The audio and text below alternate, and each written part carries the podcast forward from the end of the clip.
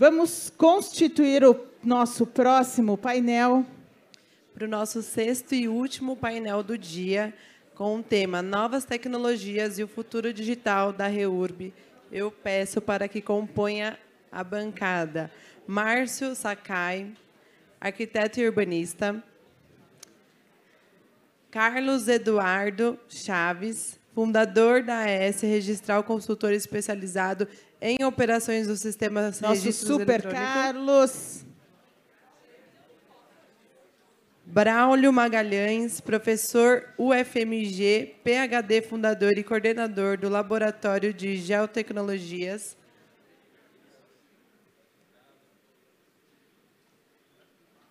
Geiser Pofo, engenheiro sani... Desculpa, engenheiro sanitarista e sócio fundador da empresa Minha Casa Legal. Ricardo Pinto, diretor CRF. Nosso diretor, nós vamos brincar agora, gente, de drone. Depois tem sorteio de livro, direito agrário, propriedade territorial no Piauí, uma cortesia do nosso colega. Newton Henrique, engenheiro Super agrimensor, diretor técnico CRF. E, por fim, nosso patrocinador diamante, Diego Avelar, CEO da P. Avelar Engenharia. Boa noite, pessoal, tudo bem? Pessoal, vou falar hoje um pouco sobre. Já, já posso? Vou falar sobre. REUB, planejamento territorial, no contexto de cidades inteligentes. né? Eu sou o Braulio Fonseca, sou professor no Departamento de Cartografia da Universidade Federal de Minas Gerais e também sou conselheiro científico do IGTEC. O IGTEC é um instituto que saiu de um programa chamado OutLab, na Universidade Federal de Minas Gerais, né, no qual o laboratório que eu coordeno se transformou. Né, seríamos uma GovTech, mas como temos aí uma pegada para trabalhar com municípios, resolvemos criar uma instituição de regime estatutário para trabalhar com planejamento territorial e cidades inteligentes. Vou falar para vocês aqui dois casos nossos, né? Um caso bem emblemático, que é o caso de Camanducaia. Eu acho que eu já vi alguma coisa aqui nesse evento semelhante a essa foto, né? O prefeito lá em Camanducaia teve que fazer isso, colocar essa placa, né, para que as pessoas não é, é, comprassem lote em parcelamento irregular, ilegal, clandestino, né, seja qual o nome que nós é, possamos dar. Né? Daí eu tive a oportunidade de coordenar o plano diretor, e no plano diretor a gente levanta uma série de alvos né, que serão focos de processos de regularização fundiária urbana por parte da maioria de vocês aqui. Né? Então, eu trabalho nas duas pontas do REURB hoje. Né? Nós trabalhamos hoje nas duas pontas. A ponta inicial, o plano diretor eu considero como uma das pontas iniciais, né? porque a gente mapeia muitas, muitos casos que serão alvos de REURB, e agora a gente está criando, né? eu vi aqui também uma profissional do Piauí, no nono, na nona etapa dela ali, que ela listou na apresentação dela do REURB, estava lá, acompanhamento e monitoramento. A gente está trabalhando muito nesse ponto hoje, acompanhamento e monitoramento. Né? Um caso 2 é um caso emblemático, é uma parceria nossa com o Ministério Público do Estado de Minas Gerais, né? É, lá na, o promotor que cuida da bacia do Rio Grande, no estado de Minas Gerais, pega aqui uma, parte aqui do, do norte do estado de São Paulo, no município de Iguapé, 52 empreendimentos imobiliários desse padrão aí, né? Você compra um lote e ganha o seu hangar. Então, a gente está falando, falamos muito aqui hoje de REURB S, né? Isso aí não é nada S, né? Então, não é só pessoas que estão em situação de vulnerabilidade social que vão fomentar né, processos de regularização fundiária. Esse foi o caso, e erraram de bobeira, simplesmente porque não observaram o famoso artigo 42B do Estatuto da Cidade. Né? Você bate um papo com o vereador, ele aprova um perímetro de expansão urbana, outro, outro, outro, outro. A revelia esquecem do 42B, esquece de aprovação de plano diretor, esquece de estudo territorial, e assim vão fazendo. Até que chega um ponto que o Ministério Público não aguenta mais e vai lá e envolve todo mundo num TAC. Né? E nós ajudamos ali. Semana passada foi a audiência pública final lá. Então, resolvemos esse caso no município de Guapé. Né? Então, com base em tecnologia, com base em estudo técnico, a gente tem desenvolvido durante o processo do plano diretor né, instrumentos para identificar áreas que serão alvos de REURB. Né? Nesse caso de Guapé, eu ouvi muito do promotor o seguinte, né? Uh, e depois? Né? Como é que é? Não entendi? Na verdade, foi o doutor Rodrigo Brasil que coordenou esse, esse projeto lá, né? esse, esse TAC. Ele falava sempre com a gente, e depois? Vocês vão virar as costas e eles vão fazer tudo de novo. No caso da REURB, vocês vão virar as costas e o de 120 vai virar 2 de 60. E se não monitorar, como que as coisas ficam? Tecnologia nós temos, né? os nossos colegas aqui vão falar. O que, que falta? Juntar tudo isso numa sistematização metodológica e começar a aplicar. E foi isso que nós fizemos. Né? Nós temos metodologia para mapeamento de área de risco. Né? Esse aí é um, uma metodologia que foi desenvolvida por um aluno que eu orientei no doutorado aqui na Unesp, de Rio Claro. Ele também já foi pesquisador no IPT e nós desenvolvemos um método para mapeamento rápido de áreas de risco, baseado em levantamento por LiDAR. Né? LiDAR acoplado num, num drone, né? um Matriz 300, aí ele carrega uma, uma câmera que faz escaneamento e a gente consegue fazer um mapeamento rápido de áreas de risco. Né? A gente tem também metodologia para classificação socioeconômica das áreas. Né? São análises que vocês podem usar durante o procedimento de REURB. E a gente faz também com base em tecnologia nós temos uma câmera, aquela câmera 360, né, homologada pela Google, e tudo que a gente faz, né, alguém falou que hoje do endereço que a Google atribui, né, a gente já referencia pela estrada, e aí você consegue achar o endereço. Né? Então, tudo que a gente faz hoje vai para o Street View, porque a nossa câmera tem uma certificação, né, ou seja, ela é homologada pela Google. Outra, outra análise oriunda das tecnologias que nós trabalhamos, né? Isso daqui é uma análise do potencial de energia solar dos telhados. Isso daí também saiu do laboratório que eu coordeno. Foi uma pesquisa, um aluno de mestrado, que nós é, publicamos recentemente na Applied Energy. Nós fizemos todo o levantamento da ilha de Fernando de Noronha, e, para resumir a história, né, chegamos à conclusão que é possível sustentar a ilha, desligar as termoelétricas, utilizando uma pequena usina solar que tem lá mais a energia dos telhados. Então, nós temos uma metodologia de cálculo otimizada. Existe um algoritmo tradicional já conhecido no mercado, mas nós fizemos alguns, algumas, alguns ajustes nesse algoritmo, chegando aí a calcular a perda da placa. Né? Então, a gente sabe aí com uma certa eficiência, chega a ser muito próximo do que mede as estações solarimétricas em solo para cada telhado. E, por fim, as, plataformas de gestão do território. Né? Esse é um caso do município de Igarapé, que nós implementamos, fizemos todo o cadastro territorial e implementamos a plataforma de gestão do território. No município de Sabará, nós não fizemos, mas eu coordenei a redação do TR, quem está executando lá é a Topocart, lá de Brasília. E aqui é um exemplo né, de um programa de monitoramento que nós criamos. Aqui é o nosso Alphaville, lá em Belo Horizonte, em Nova Lima, um caso do Alphaville. Essas duas manchas vermelhas que vocês estão vendo são processos de fragmentação florestal. Então, a nossa plataforma de monitoramento hoje, que ela serve para fragmentação florestal, ela serve para parcelamento de terra, ela serve para o pós-REURB, ela basicamente reúne dados de satélite, de radar, radar pega movimentação de terra, radar trabalha à noite, não precisa da luz do sol, e a gente faz uma última verificação em, em loco com drone. Dessa forma, a gente consegue indicar na plataforma né, as principais áreas que tiveram modificação. Num primeiro nível de notificação, eu notifico os secretários municipais. Se esse processo está sendo licenciado na prefeitura, na Secretaria de Meio Ambiente, se a supressão de vegetação está ok, se a movimentação de terra está ok, para por ali. Se não, eles respondem para a gente e a gente notifica promotor, Instituto de Florestas, é, os, os, órgãos ambientais, seja quem quer que for, polícia de meio ambiente, e aí você não precisa fazer o que tentou fazer lá um, um, prefeito lá em Minas Gerais, que contratou quatro motos, quatro pessoas, e colocou para rodar a zona rural. Os quatro foram ameaçados de morte. Né? Então, com esse tipo de ferramenta, você não expõe as pessoas e também você consegue pegar por cima, né? você consegue pegar por alto o que está acontecendo. Né? Então, é uma, é uma ferramenta que... O que, que motivou o uso dessa ferramenta? exatamente esse TAC lá de Guapé, de tanto a gente escutar do promotor. E aí, vocês vão embora, vão fazer o, o plano diretor, vão aprovar o plano, e como que a gente fica?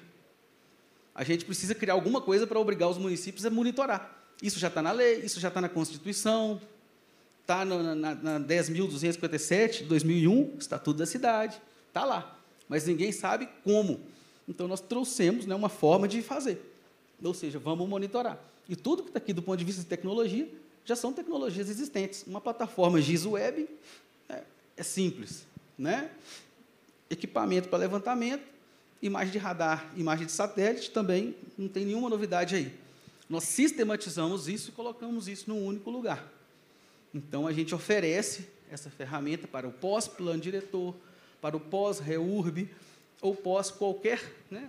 se implementou um plano de manejo, uma unidade de conservação, vamos monitorar.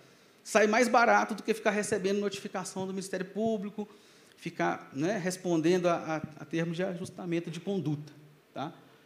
Pessoal, eu quis ser bem breve na apresentação, eu acho que tem muitos colegas aqui para falar, né, brilhantes estudos de caso.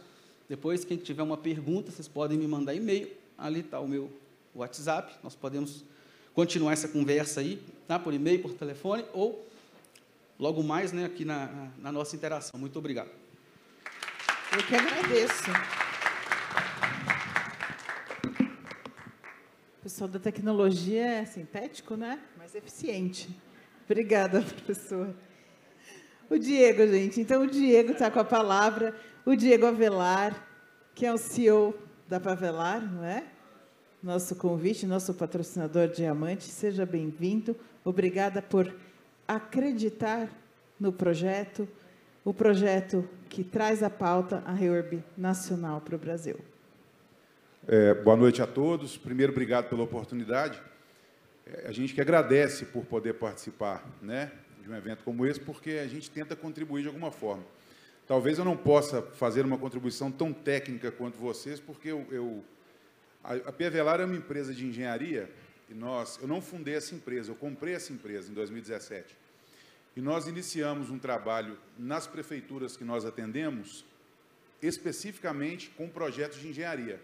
Eu não sou engenheiro e eu, quando ainda tinha uma equipe pequena, eu comecei a ter alguns problemas para administrar o meu próprio, administrar o meu próprio negócio. Eu pensei, como é que eu vou criar uma solução para poder levar para os meus clientes um entendimento do que eu estou fazendo, se eu mesmo estava entendendo muito aquilo no começo. Então eu falei assim, eu tenho que criar uma ferramenta que seja didática. O segundo ponto era criar uma ferramenta que fosse dinâmica, porque eu precisava ter uma certa agilidade na entrega do meu material, sem perder qualidade. Esse foi o segundo desafio. E o terceiro, que eu achei que era o mais importante, era conseguir entregar uma demanda que se encaixasse num preço que uma prefeitura pudesse pagar, porque os senhores bem sabem, Muitas vezes, o valor agregado de um trabalho para a prefeitura, ele tem uma parcela significativa no contexto. O que, eu estou querendo dizer com isso? Você pode ter um projeto que, às vezes, tem um valor agregado bom, mas não encaixa no preço da obra. E sempre vai ter essa, essa, essa referência. Né? Você não pode fazer um projeto para uma escola que custa 100 mil reais se uma reforma fica em 400. É incompatível, não cabe. Então, eu tinha que ter uma sistemática que criasse esse contexto que fosse favorável que eu conseguisse gerar um bom resultado de entrega. Em 2018, em 2017, no final de 2017, comecei a trabalhar numa plataforma que se chama Olympus.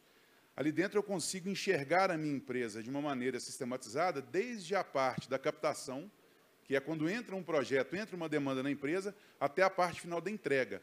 Qual era o meu gargalo no final? Era especificamente fazer a medição. Por quê? eu tinha um problema em agregar as informações de entrega de um projeto para a prefeitura e fazer aquele funcionário público que está ali entender que eu estava entregando um projeto completo. Um exemplo, muitos fiscais que eu tenho em prefeitura que recebem a demanda de projeto não são engenheiros. E isso é um dificultador, porque você tem que provar para ele que você está fazendo uma entrega objetiva e dentro do que tem que ser entregue.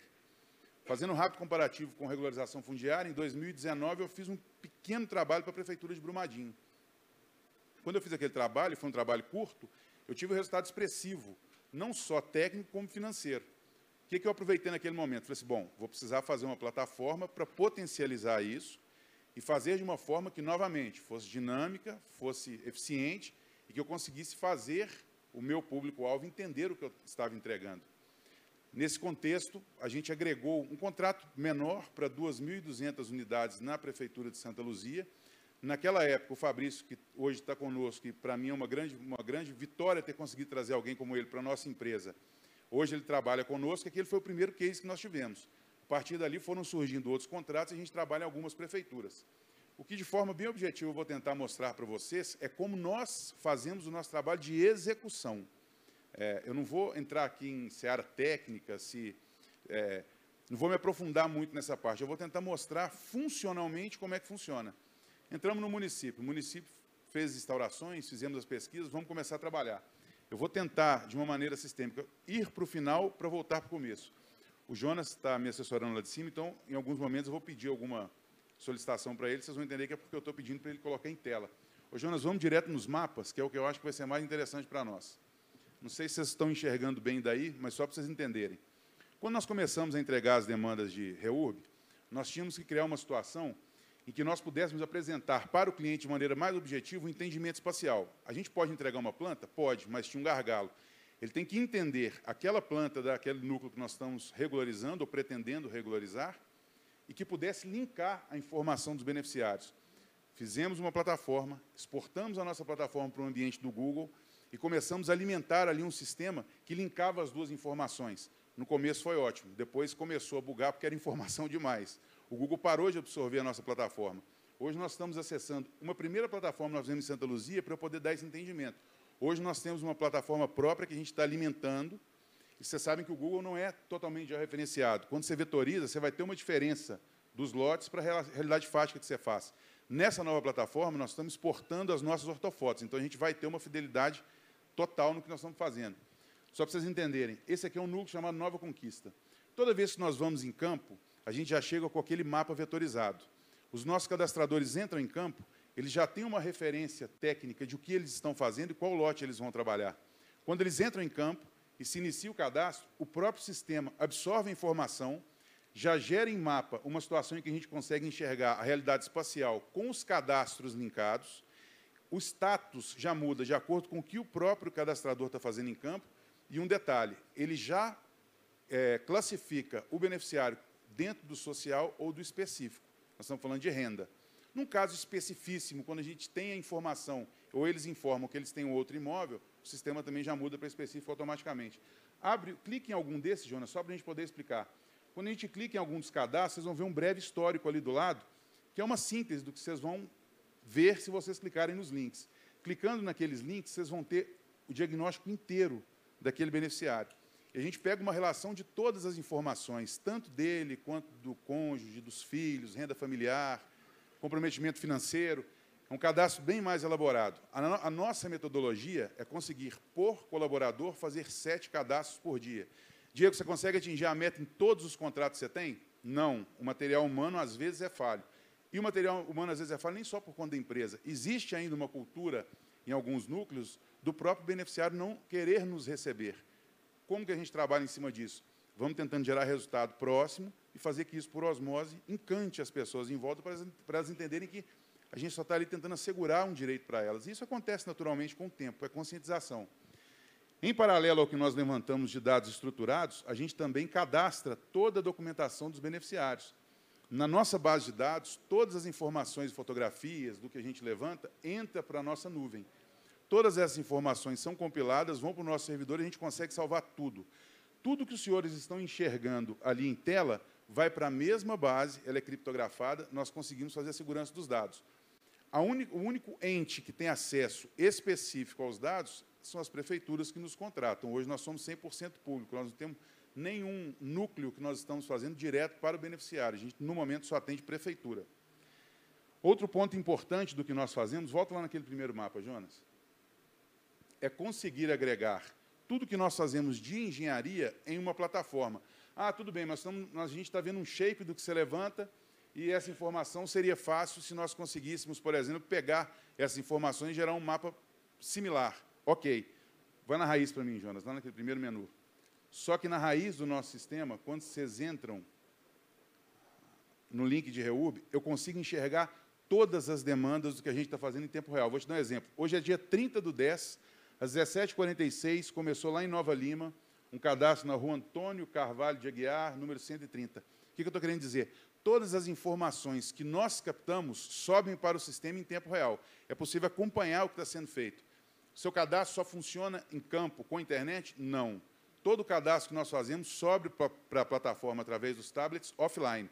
Quando a gente sai de uma área de sombra, ou se tiver em tempo real ali a internet nos tablets, as informações vão sendo processadas automaticamente. Ah, se você estiver numa área de sombra, então como é que faz? Sobreposição. Chega numa hora em que o tablet tem algum sinal, as informações sobem. Como a gente trabalha com uma plataforma que foi sendo processada para ficar mais leve, hoje nós não temos problema, um caso muito específico, às vezes, de sobreposição com tamanho de imagem, porque isso já é bem cadenciado para funcionar. Ainda dentro da plataforma, entra ali para mim, por favor, em serviço de campo, levantamentos. Todas as demandas que nós fazemos de engenharia são é, agregadas ao sistema à medida em que elas vão sendo feitas. Exemplo, estou fazendo um núcleo lá em Ipatinga, estou trabalhando lá no Novo Cruzeiro.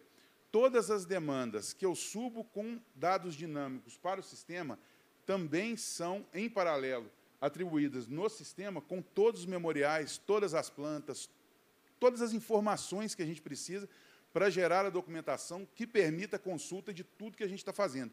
Isso facilita o acompanhamento do meu trabalho, facilita para que as prefeituras consigam gerar demanda e, o principal, facilita que eu seja auditado.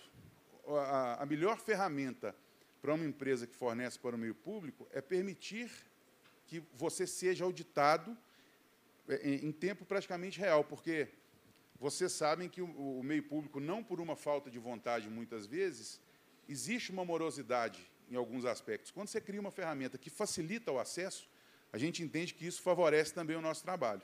Então, é uma, é uma metodologia que a gente implementou e que facilita muito.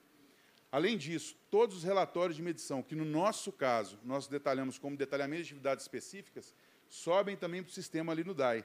O que quer dizer isso? Tudo que todos os contratos da empresa fazem em tempo real nas prefeituras sobem dia a dia para o sistema. Aqui eu estou acessando uma base com, com, com a senha do Jonas, nós escolhemos uma plataforma para rodar, porque se eu estivesse abrindo o sistema todo aqui, a gente teve uns probleminhas com a internet, porque realmente é pesado. Mas qualquer contrato que a gente esteja executando, a gente consegue enxergar em sistema e em tela o que está fazendo. Uma outra, um outro ponto positivo para nós, a nossa vocação é engenharia. Todos os relatórios técnicos necessários, vamos falar de geotécnico, estudo ambiental, relatório de inconformidade, tudo que nós fazemos quando é detectado em campo que vai precisar de ter alguma intervenção, o próprio sistema, pelos cadastradores, informa na sede que tem que acontecer, já entra em agenda. Os relatórios técnicos também sobem para o sistema. Por favor, Jonas, clica lá em relatórios técnicos para mim. Todos os relatórios sobem, eles podem ser, é, pode ser feito download. Em alguns casos específicos em que as prefeituras me exigem, eu posso é, atribuir uma plataforma de upload para eles, para que eles também troquem informação. Eu não vou conseguir abrir aqui para vocês, mas é uma ferramenta que a gente usa internamente que funciona muito. Todas as demandas que nós temos internas, a gente não usa mais troca de e-mail para poder facilitar o acesso. A gente tem uma plataforma de ticket em que a gente escolhe os, os, os colaboradores que estão envolvidos naquela função e a gente troca informação ali dentro, mas de maneira bem fácil. Você está abrindo um mapa, você viu que tem uma desconformidade, você pode printar aquela tela, arrastar, mandar uma mensagem por ali, por ali mesmo resolver. Todas essas funções têm log, você consegue acompanhar, são salvas. Todas essas, essas ferramentas que a gente tem internamente, é possível acompanhar tudo através de relatório. Então, isso também facilita muito. Por fim, para não tomar também muito tempo, o que é muito interessante que nós temos, é, no, no nosso caso, é a questão de uma sobreposição que a gente consegue fazer para facilitar o nosso trabalho. Abre o mapa de sobreposição para mim, por favor. Vamos entender que nós estamos trabalhando num, num, local em que a gente levantou ali a realidade fática. Tem que fazer um cruzamento da realidade anterior com matrícula, para a gente poder apresentar as demandas e promover aquela regularização. A gente consegue fazer uma sobreposição da realidade de hoje e a de ontem, linkar essas matrículas anteriores e gerar um relatório de conformidade ou não de tudo que foi levantado. Isso facilita o processo, isso gera uma transparência maior, e isso para nós facilita porque a gente consegue gerar demanda num tempo menor. Isso favorece a ponta lá na frente, seja prefeitura, seja depois quando a gente precisa mandar essas demandas para o cartório para análise, a gente dá um tempo maior para o contratante e para o cartório poder, poder fazer uma análise desses dados. É, isso é muito importante. Eu quis passar meio rapidamente por todas as funções para que eu pudesse explicitar para vocês o que nós podemos fazer. Qual é a métrica desse sistema? Esse sistema foi criado para o nosso uso, para atender os nossos contratos. O nosso plano com esse sistema a médio e longo prazo é fornecer a parte de engenharia para outras empresas e que elas possam usar o sistema para compilar os próprios dados e promover é, os trabalhos de regularização que eles venham fazer. E, aproveitando a oportunidade aqui hoje, nós tivemos uma, uma, uma, uma situação que, para nós, enquanto PVLAR, foi muito satisfatória. Eu queria agradecer a doutora Ana Cristina e a Michele por isso. A gente conseguiu começar a compilar um sistema para atender ao, Conselho, ao Colégio de Registradores de Imóveis, para que eles possam disponibilizar para os cartórios, com muitas funções em que esses dados que a empresa levanta possa fornecer de maneira aberta, é, é, um, é um sistema que vai ser fornecido gratuitamente e que permita essa troca de informações. É, é, um sistema que eu espero que em breve já esteja disponível para vocês, mas que é de propriedade do CORE. Eu queria agradecer a vocês duas aqui publicamente, porque realmente é uma oportunidade que dificilmente nós teríamos em outro ambiente. E para nós, eu tenho certeza que vai ser um divisor de águas, não só para a gente poder fazer um bom trabalho e um trabalho que impacte positivamente a vida das pessoas, mas também a gente possa, que é o principal para quem presta serviço, ter pessoas competentes validando o que a gente está fazendo. Obrigado a todos pela oportunidade. Eu espero que nós nos reencontremos em outras oportunidades também. Viu? Parabéns, Diego, pelo projeto fantástico. É isso que é inovação, é isso que é tecnologia, é isso que eu falo investimento de, de tempo, tradução de outras formas de se fazer reurb, e não só reurb, como planos diretores. Porque ninguém faz plano diretor só fazendo copia e cola, né? ou fazendo diagnóstico ampassant. Né? Se você não tem diagnóstico das, do seu território, você não consegue fazer bons planos diretores. Carlos, está com você. Boa noite, pessoal. Primeiramente, agradecer pelo convite, o Henrico e todos os demais. Terceiro encontro, né? terceiro congresso e terceira vez que eu estou aqui presente, falando de tecnologia, não só para a REURB, mas para os cartórios e para quem utiliza o serviço registral. E, assim, eu trouxe uma apresentação, mas é, eu fiz um tema específico na apresentação, só que eu tenho algumas falas aí que eu gostaria de expor antes da gente entrar nela, tá? É, primeiramente, complementando os painéis que já passaram, inclusive a palavra do é Diego, né? Desculpa, Diego. É, não existe registro sem processo. É, o gerenciamento de processo hoje, em qualquer departamento, em qualquer operação que você atue, ele é de extrema importância. A partir do momento que você gerencia o seu processo, que você conhece o processo, você conhece as lacunas conhecendo as lacunas, você usa a tecnologia para que isso facilite o seu dia a dia, para que a tecnologia complemente né, e, e, feche essas lacunas e tornem o registro, tornem o processo mais célere, mais seguro e mais eficaz. Então, assim, é, um, é, um, é um diálogo que eu tenho constantemente com os registradores, que é a importância dos registradores conhecerem os, os seus processos, é, pararem pelo menos cinco horas ali da semana, uma hora por dia, e mapear todos os processos de todos os departamentos, você sempre vai encontrar uma brecha, você sempre vai encontrar uma falha que o uso da tecnologia ela pode entrar ali e sanar e melhorar consideravelmente a hora de execução do trabalho ali do seu colaborador. Então, o, o sistema que ele apresentou basicamente foi um mapeamento né, que vocês fizeram de um processo, encontrar a lacuna e utilizar a tecnologia né, para sanar esse problema. Então, assim, é importante a gente ter isso em mente em qualquer operação que nós formos executar. Esse é o primeiro ponto. O segundo ponto é o uso da tecnologia com interoperabilidade. Tá? Hoje nós temos que ter interoperabilidade. Interoperabilidade em todos os players, né? em, em todos os participantes. Não adianta eu fazer uma interoperabilidade entre os cartórios de um determinado estado, entre os, os, cartórios de registro de imóveis em âmbito nacional, mas esses cartórios não comunicar com os entes públicos, esse cartório não se comunicar com os entes privados, esse cartório não se comunicar com a sociedade de uma forma ampla. E, assim, é, nós estamos nesse sentido de interoperabilizar, estamos ainda num processo de normatização e padronização das regras, porque cada estado, às vezes até dentro do estado, cada município tem uma regra diferente. Então, você, para que você tenha interoperabilidade, muitas vezes você tem que fazer com que essas regras se conversem. E isso é o mais difícil quando você tem um, um, um fluxo operacional muito enraizado ainda no papel. Então, para você trazer isso para o universo digital, para você digitalizar esse processo, é um pouco demorado. É, nós estamos caminhando para isso num futuro próximo, e a Reurb é algo que ainda vejo muita gente no papel. Dificilmente você consegue sair do papel e ir para o digital.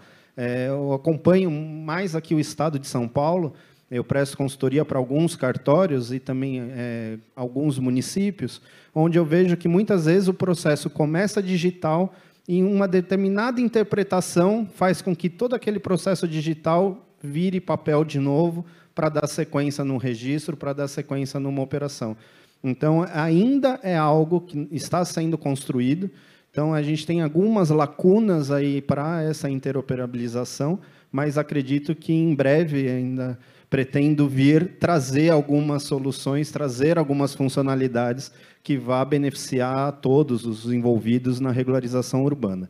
Dito isso, nós temos uma plataforma, é, o ONR, que é o Operador Nacional do Registro Eletrônico de Imóveis, ele tem alguns projetos já entregues, né, um projeto que já está em operação, e ele tem alguns projetos também que são projetos futuros. Então, para quem quiser, é público, tá? Você entra no site do ONR, que é onr.org.br, tem lá projetos e tem os projetos entregue e projetos em desenvolvimento.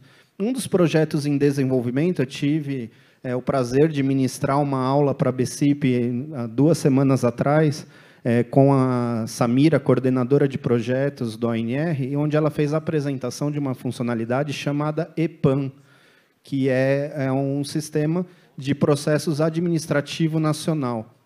Então é um sistema que ele vai fazer com que todos esses processos administrativos eles trafegam dentro de uma única estrutura. E dentro dessas estruturas, você vai ter a interoperabilidade dos municípios, você vai ter a interoperabilidade dos registradores, você vai ter a interoperabilidade daquele que presta o serviço na REURB. Então, acho bem bacana, ele não abrange só REURB, é um, é um processo administrativo, então ele vai pegar várias outras é, aplicações, uso capião, é, parcelamento de solo e assim por diante, mas a REURB é um deles. E eu acho assim de extrema importância a gente acompanhar o andamento desse, desse sistema, porque é algo que pode ser benéfico. Hoje, a grande dificuldade do pessoal que trabalha com regularização urbana, com REURB, falando especificamente aqui do nosso encontro, é justamente fazer essa comunicação digital com o cartório, é fazer esse encaminhamento, esse acompanhamento, fazer todo o processo via digital, porque você vai conversar com a prefeitura, a prefeitura não faz nos moldes que o registro de imóveis precisa. Aí você vai no registro de imóveis, tem a devolutiva, aí você manda para a prefeitura, o que a prefeitura faz? Materializa, porque ela não vai seguir no digital, porque ela não tem como seguir no digital no entendimento deles. Então, quando a gente tem um sistema interoperabilizado, a gente começa a conversar com todos os players, entender as dificuldades e complementar essas lacunas com o uso de tecnologia. Aí, é, é rapidinho, vou complementar antes da gente entrar aqui no, na apresentação. E aí eu, eu, separei alguns pontos que eu fui ouvindo nos painéis anteriores. E no terceiro painel nós falamos, é, a, a doutora Marcela falou a respeito do uso da tecnologia. E eu peguei algumas falas que foram é, apresentadas aqui, onde a gente eu notei três pontos que hoje já tem funcionalidade tecnológica que é pouco utilizado e que poderia ser benéfico para a REURB. Como, por exemplo, nós temos um grande problema, praticamente 70% dos documentos de REURB que passa na minha mão, que cartório pede análise documental, eles são reprovados por uma questão muito básica, assinatura eletrônica. Se você pega a lei de registros públicos, ela fala, e você pega a lei 14.063 de 2020, ela fala da classificação das assinaturas eletrônicas e na lei de registros públicos, assim como na lei 11.977, que muitos oficiais acabam devolvendo a REURB por conta dele ainda, é, eles falam do uso da assinatura eletrônica qualificada e avançada.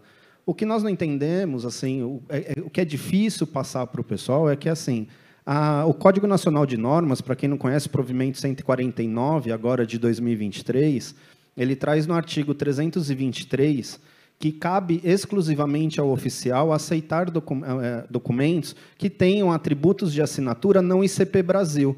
Então, pode ser trafegado documento que não tenha o uso do certificado digital, desde que contenha um certificado, contenha um atributo e que identifique esse signatário, que é a assinatura avançada. E hoje nós temos assinaturas avançadas públicas e gratuitas, que é o uso do GovBR. O GovBR permite você assinar um documento de forma totalmente gratuita e com certificado digital. E é uma assinatura avançada, é uma assinatura com validação pública. Isso dá mais segurança jurídica para o registrador receber esse documento e, e passar ele no fluxo. É, nós temos muito, muitas prefeituras que nem o prefeito tem certificado digital e acaba assinando com assinatura simples, onde aparece lá o nome do portal de assinatura, sem nenhuma identificação do signatário. Você não sabe nem se é o prefeito realmente que está assinando aquele documento, e aí não tem como dar sequência. Aí você vai lá na prefeitura, devolve, a prefeitura vai lá e manda o documento assinado fisicamente. Então, assim, hoje tem funcionalidades. É difícil utilizar? Não. É difícil o quê? Você ensinar a pessoa que não tem o hábito de usar a usar. Mas isso daí, qualquer pessoa que trabalha com REURB consegue pegar, levar a pessoa num stand e falar assim, olha, você vai acessar aqui, é o seu acesso, a partir daqui você vai assinar. Isso já resolveria 100%, vamos dizer assim, 60% dos casos de devolução. Então, a tecnologia ela está aí, ela existe e ela é fácil de utilização. É, basta perder um tempinho ali para a gente é, aprender e repassar esses processos. Pode pôr a apresentação? É que não está, não tá? Já? Aqui na, na, apresentação eu separei, o, vou falar exclusivamente na minha apresentação aqui do, do painel, dos slides, sobre o mapa de registro de imóveis do Brasil. Por que, que eu vou trazer ele à tona? Primeiro que o mapa de registro, eu trouxe ele, não lembro se foi na primeira ou na, no segundo congresso, onde eu trouxe ele só para mostrar os projetos que tinha para o registrador de imóveis e que poderia ser de utilização pública. Só que esse mapa ele foi sendo aprimorado de, e foram inserindo informações nele que, para quem trabalha com REURB, até mesmo para os municípios e estados, é, é, relevante, ele traz informações relevantes e são informações que são alimentadas por entes públicos. Tá? Então, a gente vai ter aí a alimentação de cadastro ambiental rural, a gente vai ter a alimentação de, do IBGE, você vai ter dados de mineradora, de reserva de mineradora. Então, você vai ter vários dados dentro desse mapa que eles podem ser conferidos e quem alimenta essa base são os órgãos responsáveis, então ele facilita bastante. Eu vou convidar para que vocês assistam o vídeo, é um vídeo bem curto, é, ele vai resumir bastante a minha fala aqui, por isso que eu coloquei ele, tá? porque para apresentar a plataforma é legal você mostrar a funcionalidade. Como a gente não tem como fazer isso, eu coloquei esse mapa, esse vídeo, para que a gente pudesse é, entender as funcionalidades, para quem não conhece. É uma funcionalidade pública, Tá? É o Registro de Imóveis do Brasil, o RIB, que disponibiliza ela, e a maioria dos cartórios já tem até um link para esse mapa para quem quiser utilizar. É, acho que eu não consigo dar play daqui. Ninguém consegue? Não foi? Vocês, é, então, vou. Quem tiver interesse, Amanhã no site do YouTube, é só pôr mapa do registro de imóveis do Brasil e tem lá o vídeo. Tá? Mas eu também já imaginava isso, então eu trouxe os slides para apresentar algumas funcionalidades. Então, quando uma das principais funcionalidades do mapa é trazer a circun, circunscrição imobiliária muita gente tem dúvida ah, para onde eu apresento, como eu sei qual é o cartório que atende determinada circunscrição. Então, o mapa, com uma pesquisa por endereço, por georreferenciamento, você consegue chegar na, na localização e ele, você vai ter acesso ao mapa. Clicando nele, você consegue é, identificar o, o cartório que atende aquela região. Então, você consegue ver toda a demarcação. Aqui eu separei no uma área ali que são três serventias de Porto Velho. Então você clica, você consegue ver qual que é a, circuns a circunscrição do primeiro, do segundo e do terceiro. Então é, é bem bacana para quem ainda está na fase inicial ali da operação do registro de imóveis e não sabe a serventia que atende aquela determinado endereço ou tem aquela divisão que do lado ímpar é um cartório, do lado par é outro e fica na dúvida ali qual cartório atende. Esse mapa ele vai ajudar bastante. É, a, os cartórios que cadastram essa informação no sistema, tá? Então todos os cartórios eles têm um acesso ao sistema e eles que cadastram essas informações e elas ficam disponibilizadas no mapa. O outro ponto é um, uma das camadas são 85 camadas que o sistema disponibiliza. Para quem é de São Paulo já conhece o GeoSampa ou já trabalhou com o GeoSampa, ele é bem similar, ele tem um pouco menos informações, mas informações em âmbito nacional. Então, quando você entra no, nas camadas, você pode selecionar as camadas que você quer exibir e as que você quer apagar. Então, aí, no caso, eu demarquei uma camada é, do IBAMA, onde ele exibe não só a área que contém embargo, e, e como ele descreve a infração. Então, se você está fazendo um processo de reurb, você já consegue ver se aquela área que você está fazendo, se tem algum embargo, se tem alguma questão ali do IBAMA que precisa ser levantado, que precisa ser analisado com mais atenção. Então, ele tem algumas, é, algumas funcionalidades que vai facilitar um pouco o dia a dia de quem trabalha aí com o registro de imóveis. O outro ponto é unidades de conservação. Então, ele traz identificação. Aqui eu peguei uma área que ele traz os, o rio e seus afluentes. Né? Então, são áreas de preservação ambiental, de conservação. Então, você consegue demarcar ali quais as áreas que podem ser praticadas ou não a regularização. As camadas de terra indígena, ele, ele traz é, três tipos de informação, que são as, as informações que são é, assentamentos já regularizados, né, terras indígenas, reservas já regularizadas, reserva listadas e reserva e o processo, o status do processo de regularização dessas terras indígenas. Então, se ele mandou, se a União mandou para o cartório de registro de imóveis, ele vai mostrar remetido ao registro de imóveis. Então, ele, você consegue ver a demarcação dessas áreas, dessas reservas, e saber se ela já é regular, se não é, se confronta, qual é a, a, a delimitação dessas áreas. Você consegue fazer toda essa visualização pelo mapa. É, consegue ver também os quilombolas, né, as áreas onde tem demarcação quilombolas. Mesma situação das áreas indígenas, das, você consegue ver a área demarcada, a metragem e tudo mais ah, os, onde tem assentamento, ele exibe as áreas também de assentamento e ele traz toda quando você clica na área identificada, ele traz todas as informações sobre aquele assentamento. Aqui se tem nascente é, de olho d'água, lembrando que isso aí são dados públicos, então, conforme tem atualização no órgão, automaticamente, em, acho que é um período aí de trimestral em alguns órgãos, é atualizado também aqui na plataforma. Então você consegue ver se a área em qual você está atuando tem algum, é, alguma nascente de olho d'água já mapeada pela, pelos órgãos públicos ali na região. Ele traz as camadas de mineração, que exibe áreas com processos de mineração. É, é bacana porque ele traz áreas que às vezes não está sendo explorada, mas já está em processo de estudos da mineração. Né? Então, você já consegue também saber se tem alguma área de mineração próxima, e acho que isso tudo é relevante quando a gente fala em regularização urbana, até para você poder estruturar bem a região. Né?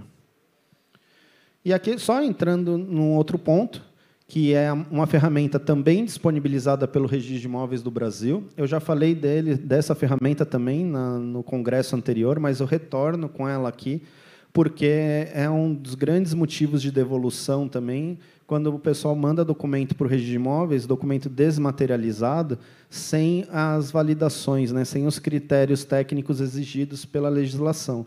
E a, essa ferramenta é uma ferramenta gratuita, até para aqueles que dispõem de sistema, ele tem uma API que pode ser solicitada na plataforma que você consegue integrar ele no seu sistema e é totalmente gratuito. Então, se tem a ferramenta, é bom né, a gente utilizar para não ter devoluções por uma coisa que tem a solução à, sua mão. Né?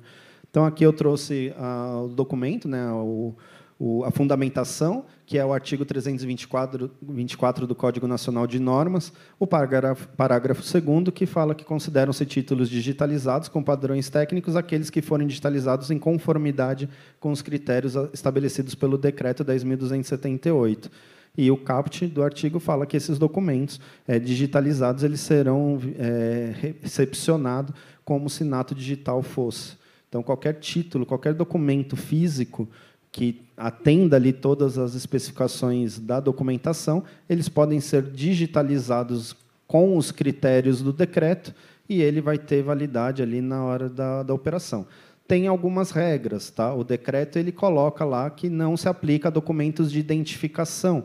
Então não adianta digitalizar RG, CNH, que não tem validade o decreto. Existem outras formas de você operacionar com essa documentação. Assim como nós pegamos um caso esses dias onde a pessoa fez um documento nato digital, levou num tabelião de nota, materializou o nato digital, pegou o nato digital e digitalizou pelo decreto. Pegou a materialização do tabelião e digitalizou pelo decreto. Então a pessoa aplicou três regras em uma que sem validade nenhuma, porque a primeira já estava errada, que era o documento nato digital. Então, o decreto ele não se aplica a documentos nato, que originou o nato digital. Então, você tem um documento com assinatura eletrônica, ele vai trafegar eletronicamente, ele vai trafegar digitalmente. Eu não vou materializá-lo para depois desmaterializá-lo. Tá? Aqui, o passo a passo. Então, a ferramenta, você faz o cadastro. Na hora que você é uma ferramenta de assinatura, então, se você quiser utilizar ele também para coleta de assinatura, também é gratuito. E aí você consegue, na hora de selecionar o documento, você clica na opção do scanner e ele já abre as funcionalidades da digitalização, permitindo com que você faça a digitalização com os critérios estabelecidos pelo decreto. Aí você vai ter a primeira fase, que é a digitalização, a segunda etapa, que é o preenchimento dos metadados, exigido pelo artigo, é, se não me engano, anexo 2 do artigo 5 do decreto, e você finaliza com assinatura eletrônica daquele que está realizando o processo de digitalização. Lembrando que a assinatura eletrônica aqui é somente para garantir a integridade do documento e a, a, a identificar quem realizou o processo de desmaterialização, de digitalização. Então, se o documento tem lá cinco signatários, os cinco signatários têm que assinar fisicamente o documento. Se for um documento que exige reconhecimento de firma, ele tem que estar com reconhecimento de firma. E lembrando que a digitalização tem que partir do documento original. Eu não posso pegar um documento cópia ou uma cópia autenticada e digitalizar, ele não vai ter valor. Tá? Tem que ser do documento original.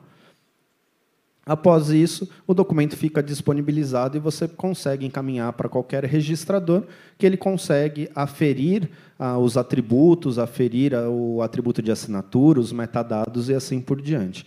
E o mais bacana é aquilo que eu falei, é uma ferramenta gratuita, não só para utilização, como também para quem tiver interesse em acoplar essa funcionalidade em seu sistema, porque ele tem a disponibilidade da API. Tá? Eu deixei aqui o QR Code, para quem tiver interesse, ele já te remete à página onde tem a documentação da API e também a disponibilização do código para quem quiser fazer essa inserção no seu sistema.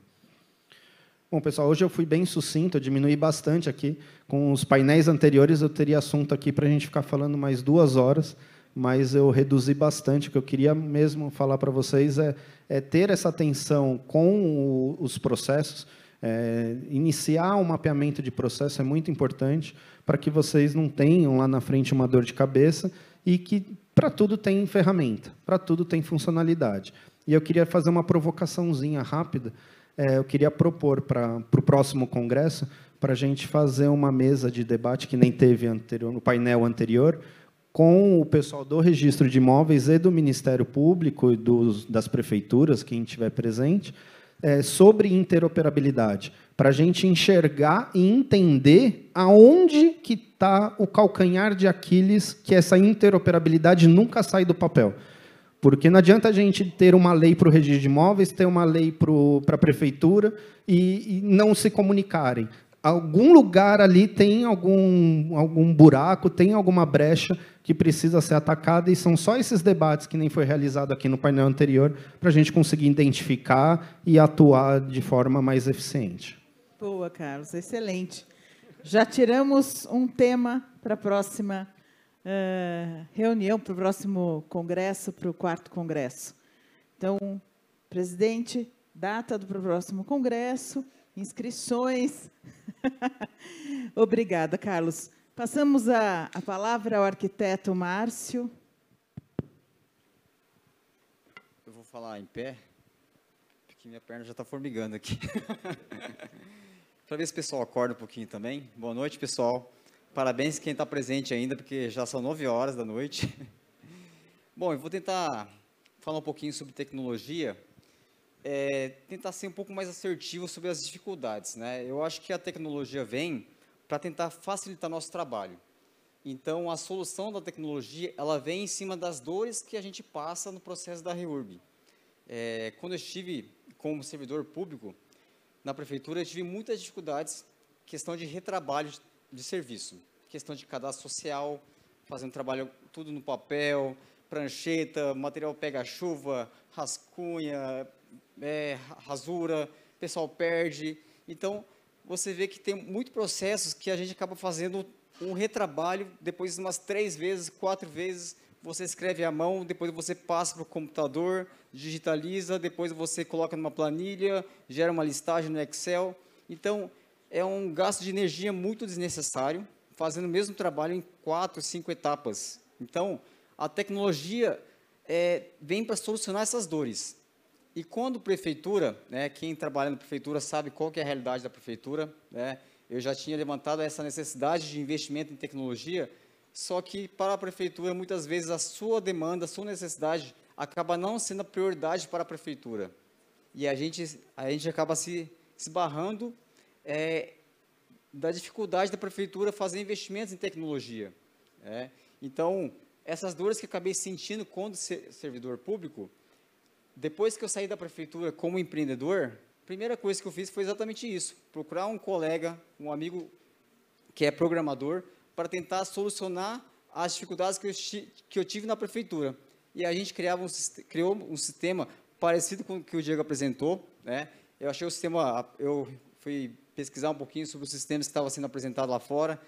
Um programa bem interessante. Né? Ele até não, não falou alguns itens, porque é, uma das dores que os cartórios também acabam tendo, questão de tecnologia, que pode facilitar, é que quando a gente manda para o cartório um protocolo de várias matrículas para serem emitidas, é, o cartório é uma demanda nova para o cartório, muitas vezes, né, a REURB, com a mesma equipe técnica, e aí tem aquele retrabalho de ter que fazer aquele registro, aquele texto lá para todas as matrículas que vão ser emitidas. Imagina 500 matrículas para serem emitidas. Né? E o sistema dele tem uma, tem uma tecnologia que pega a informação de uma matrícula de um cartório, copia todo o texto, pega o cadastro, coloca praticamente o texto do registro oferecendo em arquivo Word. Isso é genial, né? porque o sistema que a gente acabou criando também tem uma coisa parecida, e quando eu falava isso nos cartórios, o cartório olhava assim, meu Deus do céu, é uma maravilha esse sistema, né? Você tá, porque você sentiu a dor do, do cartório dessa, é, desse trabalho que é muito trabalho né, de estagiário, talvez, de fazer aquele copia e cola, copia e cola, e, da, e muitas vezes é um trabalho que pode ser eliminado com a tecnologia. A informação já está lá. O modelo de, um, de, uma matrícula que um cartório usa, às vezes o linguajar é um pouco diferente do outro, mas está lá. Se você juntar tudo isso com uma tecnologia, você já fornece para o cartório um arquivo em Word para a pessoa copiar e colar, ele vai lá conferir informação. Então, quando a gente busca uma solução para o cartório ou para a prefeitura, você está ajudando não só eles, como a gente mesmo, como empreendedor. Né? Você colocar no lugar dele para facilitar o nosso trabalho, para que seja analisado de maneira mais rápida, ágil. Né? Então, eu vejo muito a tecnologia para tentar otimizar os trabalhos técnicos, que muitas vezes tem retrabalho, para você tentar, inclusive como empreendedor, conseguir uma margem melhor você economiza também, com, às vezes, com a mão de obra, você consegue ter mais produtividade, mais escalabilidade no, no trabalho, né? Então, eu vejo muito que é, a tecnologia, ela não pode ser ignorada, ela tem que ser, é, tirar o proveito disso para tentar melhorar o seu rendimento, sua, sua dinâmica, sua agilidade no trabalho, no processo. Né? E quem está lá aproveitando a tecnologia, né, explorando a tecnologia, adaptando a inteligência artificial, ao chat GPT, está na frente. Quem não está, fica para trás. Né? Não quer dizer que a tecnologia vem para substituir a mão de obra, não é isso. Né? Mas o mercado vai acabar abrindo para quem está lá acompanhando né, as tecnologias que tem, os sistemas que facilitam o nosso trabalho, né, tanto como empreendedor, como prefeitura. Então, é, são coisas básicas que quando a gente acaba implantando no, nos seus processos, você acaba agilizando e melhorando o seu trabalho. Né? Algumas coisas, por exemplo, redes sociais, Instagram. Né? Alguém aqui usa Instagram? Todo mundo usa Instagram. Qual é a finalidade do Instagram? O Instagram é uma loja, é, é a sua vitrine. O que você coloca no feed, por exemplo, né? Estou falando um pouquinho até de marketing, mas o feed é só vitrine. O que você quer que a pessoa que passe por lá vai ver o, o seu produto. Né? Por exemplo, você vai fazer uma a bio de um, de um Instagram. Tem toda uma estratégia. Né? Vou até pegar de uma pessoa aqui. Vou pegar do Henrique, tá, Henrique? Vou ver o seu Instagram aqui, Henrique. O Henrique, por exemplo, né? Tem o nome de usuário. Posso falar aqui? Cadê o Henrique? Pode? Pode? Tá. Quem quer seguir o Henrique, daqui. Henrique Madia, o particular. O nome de usuário do Henrique é Henrique Madia, certo? Aí no campo, quando você vai colocar a bio, o nome, você colocou Henrico espaço Madia. Esses dois campos, nome de usuário e nome, são os campos mais importantes da bio do Instagram. Por quê? Se você, o seu nome de usuário é Henrique Madia, você colocou em nome Henrique Madia, já tem uma redundância. Não tem necessidade de colocar Henrique Madia, porque quem olha lá já sabe que você é Henrique Madia. Então, no campo onde é o nome, aí que está o erro. Você tem que colocar uma coisa que é o seu, chama, é, seu chamariz, o seu diferencial. Você trabalha com regulação fundiária, então você coloca aqui embaixo no nome, no campo, regulação fundiária, especialista, consultor, é, advogado, a sua área de atuação. Por quê? Quem quiser procurar o Henrique Madia, só vai achar você se procurar no Instagram, na lupa, Henrique Madia. Se procurar alguém da REURB, Regulação Fundiária, não vai achar. Entendeu? Então, quem coloca no Instagram o nome de usuário, é, por exemplo, é, alguém coloca nome.reurb, perfeito. Quando alguém procura associado à REURB, vai encontrar primeiro essas pessoas que colocaram como nome de usuário REURB. Então, pessoas mais próximas vão aparecer naquela busca. Então, quem estiver procurando um profissional de REURB, vai colocar no Instagram REURB. Nunca vai aparecer o Henrique Madia. Entendeu? Vai procurar REURB, vai aparecer quem tem o um nome de usuário associado e, em segundo plano, quem está com o nome associado à REURB. Então, a recomendação é, é o nome de usuário colocar seu nome completo, se, se possível, ou alguma coisa associada com REURB ou Regulação Fundiária. Se não, no campo de nome você colocar especialista, consultor, trabalha com regulação fundiária, uso capião, que seja. Então, essa é uma pequena, assim, contribuição de sugestão como vocês podem melhorar, por exemplo, o Instagram. Né, que, é, na verdade, o Instagram é, é só vitrine, para você poder divulgar o trabalho né, e as pessoas conseguirem te encontrar. Então, são coisas simples que mudam completamente o, a, a sua, é, seus seguidores tudo mais.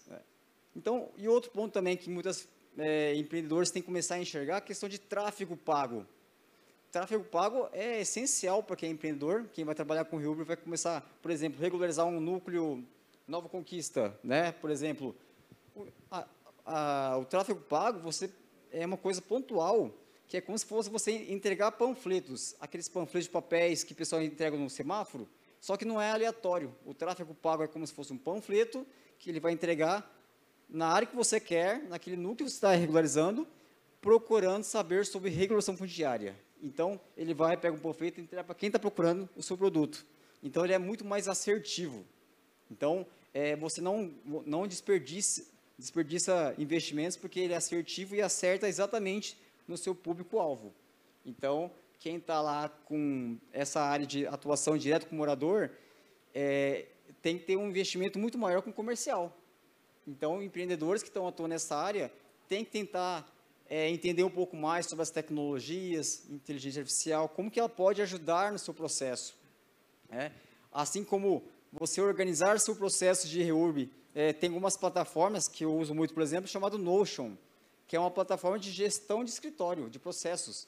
Você consegue compartilhar informação é, com um profissional de outro estado, para ele acessar somente um projeto. Então, são plataformas que você tem disponível no mercado hoje, com inteligência artificial, é, por exemplo, atendimento também com o ChatGPT, plataforma de atendimento como o Suri, eu já usei o Suri, já hoje uso o tal de bot conversa, que é um robô também para você melhorar seu atendimento. É. Então, até brinco de falar, é até meio assim polêmico falar que muitas vezes o cadastro social também no sistema de cadastro que, que existem, às vezes é possível fazer até um autocadastro.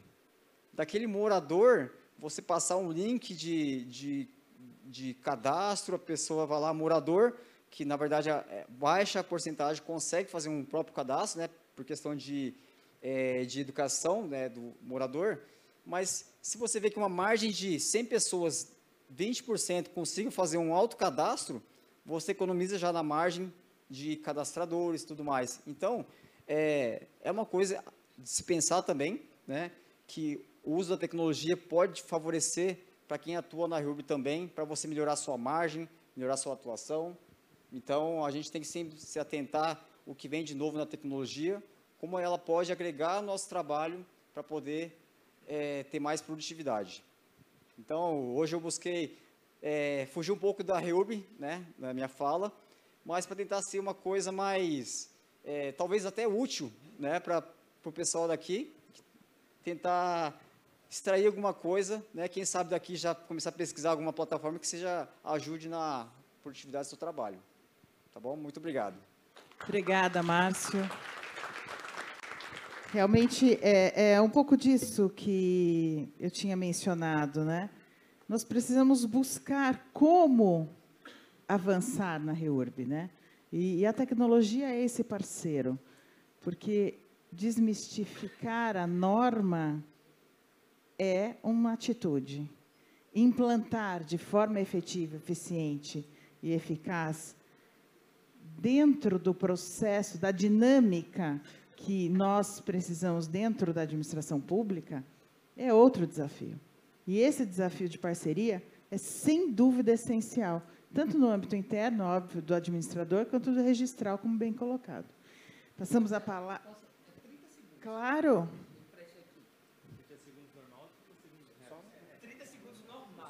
Prometo pelo horário da aula. Posso complementar uma questão? Pode.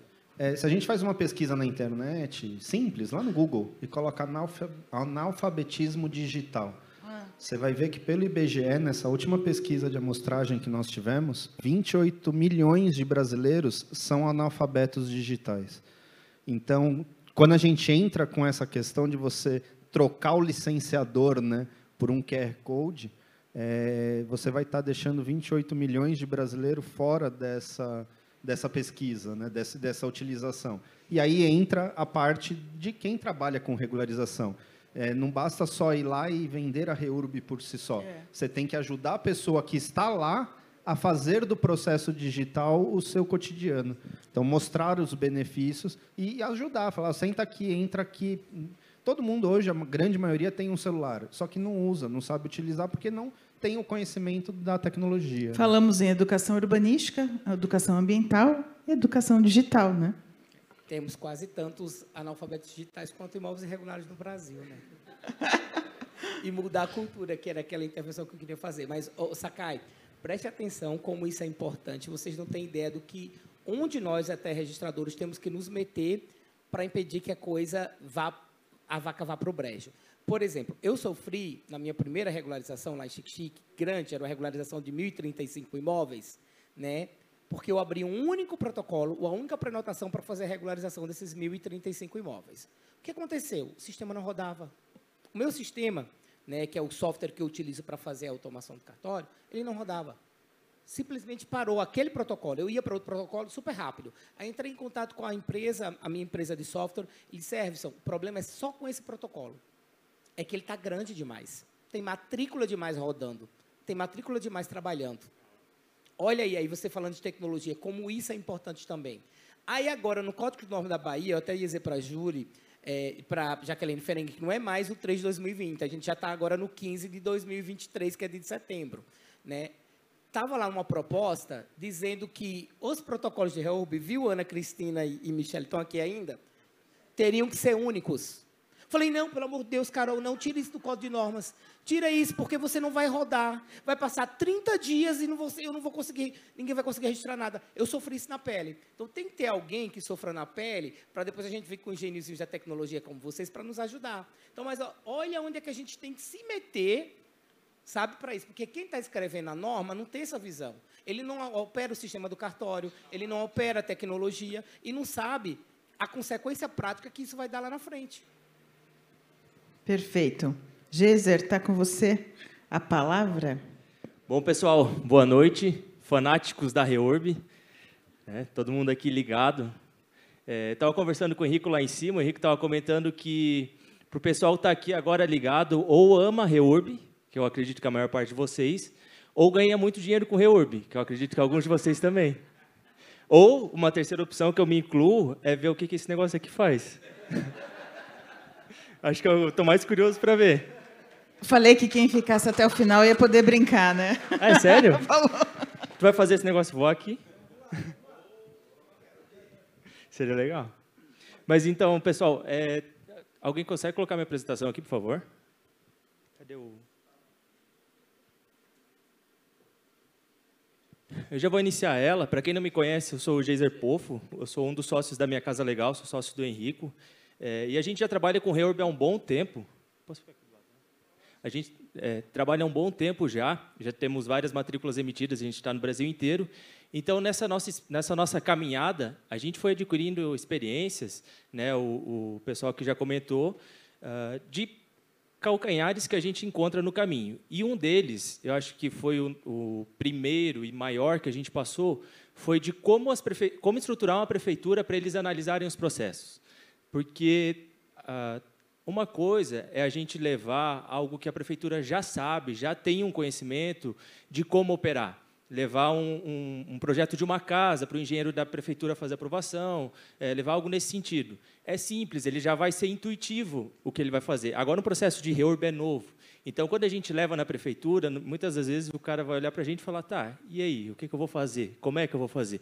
A gente aqui, falando de reorb, quem já pesquisa de reorb parece ser algo simples, mas quando a gente vai lá a campo e fazer o protocolo no município de 10 mil habitantes, que os profissionais já estão é, com outras demandas, eles não podem parar o que eles estão fazendo para vir numa, num congresso, para ler a lei, para pesquisar, fazer, tudo, né, fazer toda essa pesquisa e entender o que é reorb. Então a gente passou muito esse problema de protocolar e a prefeitura não saber para onde seguir. Então, assim, é, dentro do que eu comentei agora, alguns dos problemas que a gente passou. Falta de um fluxo de análise, então a prefeitura não sabia como seguir, qual etapa faz a notificação, qual etapa faz o enquadramento. É, a análise ambiental vem antes ou depois urbanístico, ou pode fazer junto. Então, não existia esse fluxo. E se não tem um fluxo de análise, se a prefeitura não sabe como seguir, esse processo não vai caminhar. E assim, é, como repetindo, parece algo básico para a gente que já tem essa noção. Gente que já faz reurb, né, o Márcio que já tem experiência da prefeitura, parece ser um negócio simples, mas quando a gente vai na ponta, muitas das prefeituras não têm.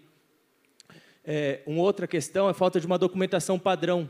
Né? Ah, quem vai aprovar, como é que eles vão fazer essa aprovação? Parece algo ridículo, parece um primário, mas as, as assistentes sociais falam, tá, como é que eu vou falar que esse cara é social? Ou como é que eu vou falar que ele é específico? Como é que eles vão fazer essas, é, é, é todo esse processo, que ainda é no papel, Carlos, mas eles não têm nem essa, essa modelagem de documentação. É, falta de transparência também acontece, então está lá na prefeitura, eles não têm um fluxo, como é que eles vão mostrar para a população o que está acontecendo, como é que eles vão mostrar para as empresas que protocolaram, que fizeram todo o processo, que está parado, ou o que está acontecendo. Eles não têm, falta essa transparência também. E, por último, é, falta de comunicação entre as partes. O morador não sabe o que está acontecendo, e aí começa aquela briga de a empresa fala, não, a prefeitura não está analisando, e a prefeitura fala que abriu diligência e a empresa não está entregando. E aí começa um ping-pong, e o morador, que é para ser o beneficiado, o, maior beneficiado, acaba ficando no escuro. E aí ou ele xinga a empresa, diz que ele pagou e não recebeu, ou ele xinga a prefeitura, e no fim a gente não sabe quem é o culpado. Então, diante de, de, tudo isso, a gente construiu o antigo TARS. Acho que o pessoal mais antigo, que veio no primeiro congresso, vai lembrar, o Henrico falou bastante do TARS, que ele é um sistema construído, que ele foi construído à época para resolver todos esses problemas. Ele, foi, ele tinha um fluxo de análise, tinha um fluxo padrão, que a gente entendia ser um fluxo correto, ele é, né, entrava o processo na prefeitura, entrava um protocolo digital, ele fazia o caminho automático, ele já trazia os documentos, os modelos. Então, assim, tudo isso que eu comentei, ele resolvia o problema. Então, a gente colocou ele para rodar e ele funcionou? Não funcionou. Ele, ele travou. Porque ele teve dois problemas principais. Primeiro, o fluxo dele era muito engessado. Então, não adianta a gente querer trazer um sistema que ele vai ter um caminho porque as prefeituras vão ditar o, o, o, o fluxo interno, a tramitação interna. Então, a gente precisa, antes, o TARS ele tinha um fluxo só. Ele fazia um caminho e era isso. A prefeitura tinha que se adequar ao que o sistema colocava. E o outro problema é que ele era labiríntico, ele era muito grande, porque a Reorb ela traz muitas informações. As pastas de processo de Reorb são muito grandes. Né? São várias famílias beneficiadas. Então, quando uma empresa ia fazer o cadastro, ela demorava demais para fazer o processo, ela tinha que entrar em pasta, criar uma, criar outra, vai volta, isso ficava labiríntico. E aí, voltando à questão do primário, que eu acho que é até um pouco uh, chato falar, porque hoje a gente está numa posição que a gente entende da lei, hoje a gente está numa posição aqui que está aprendendo mais, que está buscando conhecimento, mas tem empresas que estão começando agora. E não é porque eles sabem menos que a gente que eles uh, são menos importantes, porque em algum momento eles vão saber fazer vão protocolar e vão ter o conhecimento que a gente tem hoje. Então, assim, eles são uma parte muito importante. E a gente não pode, dentro de um sistema de reorb, desprivilegiar eles. A gente tem que fazer um sistema que caiba para todo mundo. Caiba para uma empresa que já sabe fazer, caiba para uma empresa que está começando hoje. Então, a gente atualizou o TARS e a gente criou o Reorb Online, que ele é, já traz todas as soluções que eu citei antes e ele trouxe essas novas adequações também. Então, assim, a primeira é a criação automatizada do fluxo de análise, e esse fluxo agora ele é mutável, então eu vou ou levar um fluxo, é, sugerir um fluxo para uma prefeitura, se ela não sabe como fazer, eu vou sugerir um fluxo padrão, mas ela pode mudar e eu posso fazer o que a prefeitura quiser. Se o prefeito quiser fazer CRF antes de analisar o resto, o sistema permite. Está certo? Não, mas o sistema permite. Então, ele é totalmente mutável quem, quem for na prefeitura, né, um técnico de prefeitura que, que já tem esse fluxo desenhado na cabeça, a gente entra no, no sistema, desenha o fluxo que você quiser e o sistema segue. Um outro, é, outra questão são os modelos de aprovação. Então, para todas as etapas, a gente tem modelos de aprovação. Isso acaba agilizando. Né? Além de trazer esse modelo pronto, ele também agiliza. Porque dentro do sistema, a, gente, a, a empresa faz o cadastro dos moradores, e aí, uh, quando o técnico, por exemplo, quando a assistente social, que me, ia me perguntar antes qual era o modelo para fazer a aprovação, ele já traz os, o, os dados dos moradores dentro do modelo. Então, ela vai baixar no sistema com os dados pré-preenchidos. Isso facilita na hora dela preencher, porque para a gente pode ser trivial, é só colocar as informações, mas vai colocar a informação de mil moradores, é bastante coisa. Então, o sistema já traz isso pronto também. É, a parte principal, é, gerenciamento de prazos. Então, aquele problema de ping-pong, aquele problema de protocola, fica uma semana no meio ambiente, fica um mês na defesa civil. Uma pessoa consegue ter o gerenciamento total dos prazos. Então, ele sabe como está andando, quem está fazendo as análises, se está rápido, se está devagar. Se está devagar, consegue. Uh, eu não vejo isso, isso como uma forma ruim, mas o gestor do processo, a pessoa principal da reorb no município, consegue entrar nesse setor entender por que está demorando. É, se, se às vezes falta uma capacitação, se às vezes a pessoa, um profissional do meio ambiente, sabe que o Ivan é o, o promotor que vai fiscalizar e está com receio de aprovar. Então, assim, são pontos que a pessoa consegue entender e melhorar. Né? E aí essa gestão de prazos dentro do processo permite isso e também é, permite o acompanhamento dos moradores. Para acabar com aquele ping-pong, então, o sistema já mostra para o morador. Se a diligência da, da, que a prefeitura abriu, a empresa respondeu, ou se a prefeitura não abriu a diligência. Então, isso traz as claras e o morador faz parte do processo. Então, ele pode cobrar e saber de quem ele vai cobrar. Ele respeita a LGPD, né, acho que é uma questão básica hoje, dentro do, dessa questão legal. E, para a felicidade do que o Carlos falou antes, ele deixa a prefeitura amiga do meio ambiente. Então, é um processo totalmente digital, não precisa mais imprimir, levar toda aquela questão de, de papéis. Né?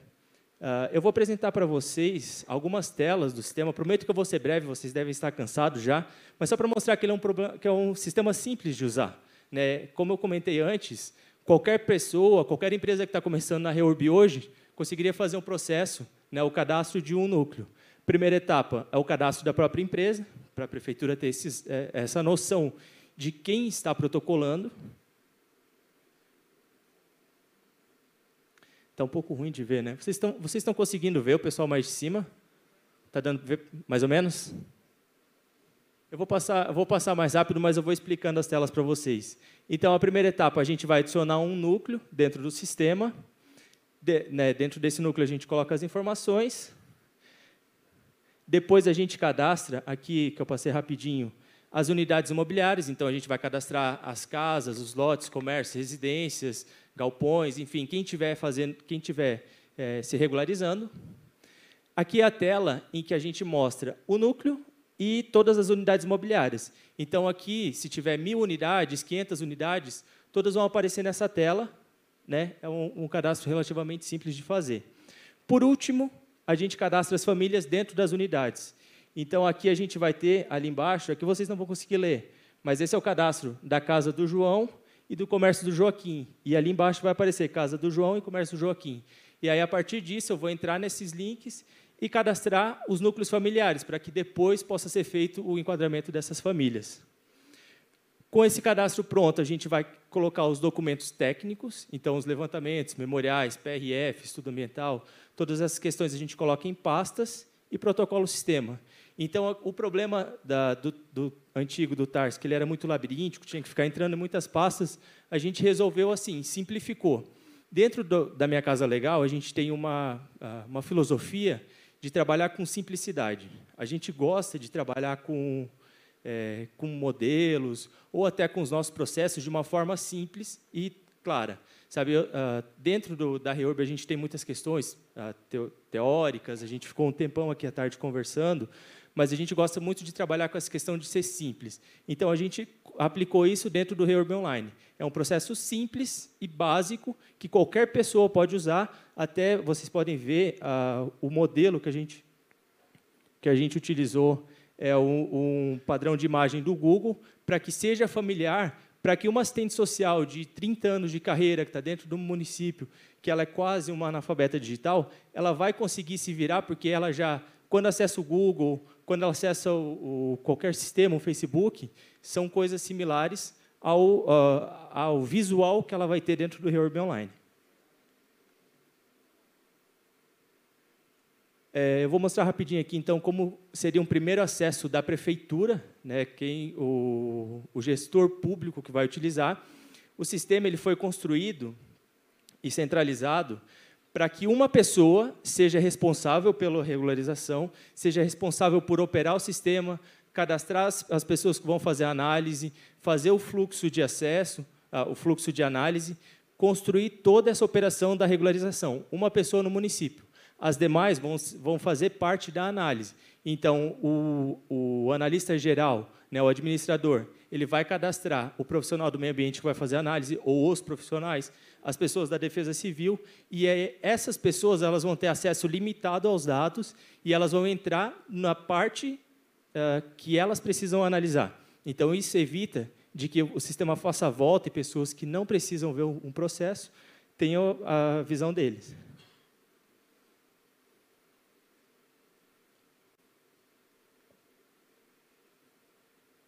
Então, é, com o primeiro passo é feito o cadastro do fluxo de análise dentro da prefeitura, ou utiliza-se o que o, o, sistema já traz, ou a gente arruma para que uh, faça o que a prefeitura quer, né, siga o fluxo que a prefeitura quer. Depois, a gente pode cadastrar modelos de documentos de aprovação do próprio município ou utilizar os sistemas do, do sistema. Né? A gente tem modelos próprios, mas o município já tiver modelos é, que ele utiliza, a gente consegue cadastrar no nosso sistema também. Aqui é, essa aqui é a tela de todas as etapas para análise CRF, despacho, análise jurídica, com os, os, arquivos já os modelos próprios do sistema, e é ali que a gente consegue alterar, colocar os, os modelos da prefeitura. E aí, esse é o, é o fluxo padrão do sistema. Né? Esse é o fluxo que, quando a gente coloca, quando a gente utiliza, esse aqui é o que vai vir pronto, depois a gente consegue reordenar, vou mostrar a tela para vocês. Mas ele segue esse fluxo de análise. Uma pré-análise, para que o, o, o, profissional ambiental, o engenheiro daquela cidade que os caras já estão atolados, já tem muita coisa para fazer, eles não precisem parar para analisar um processo que às vezes não vem adequado. Então, é feita essa pré-análise, depois faz o enquadramento de modalidades, e aí ele vai seguindo todo esse fluxo. Não vou meter aqui, porque né, essa é uma questão que já foi debatida antes e não vem ao caso da tecnologia. Uh, uma parte importante, né, uma, que ele mostra as etapas concluídas e ele tem etapas bloqueadas, né, que é aquela lá no final vocês conseguem ver tem etapas concluídas, etapas em abertas e bloqueadas. Então, o que o sistema faz? Ele permite você analisar até um ponto uh, concomitante. Por exemplo, quem for fazer análise urbanística, quem for fazer análise de meio ambiente, quem for fazer análise de área de risco, pode fazer as análises juntas para ganhar tempo. Mas uh, o sistema não permite fazer a CRF ou despacho de saneamento, porque não faz sentido, né? ele precisa seguir um, um rito.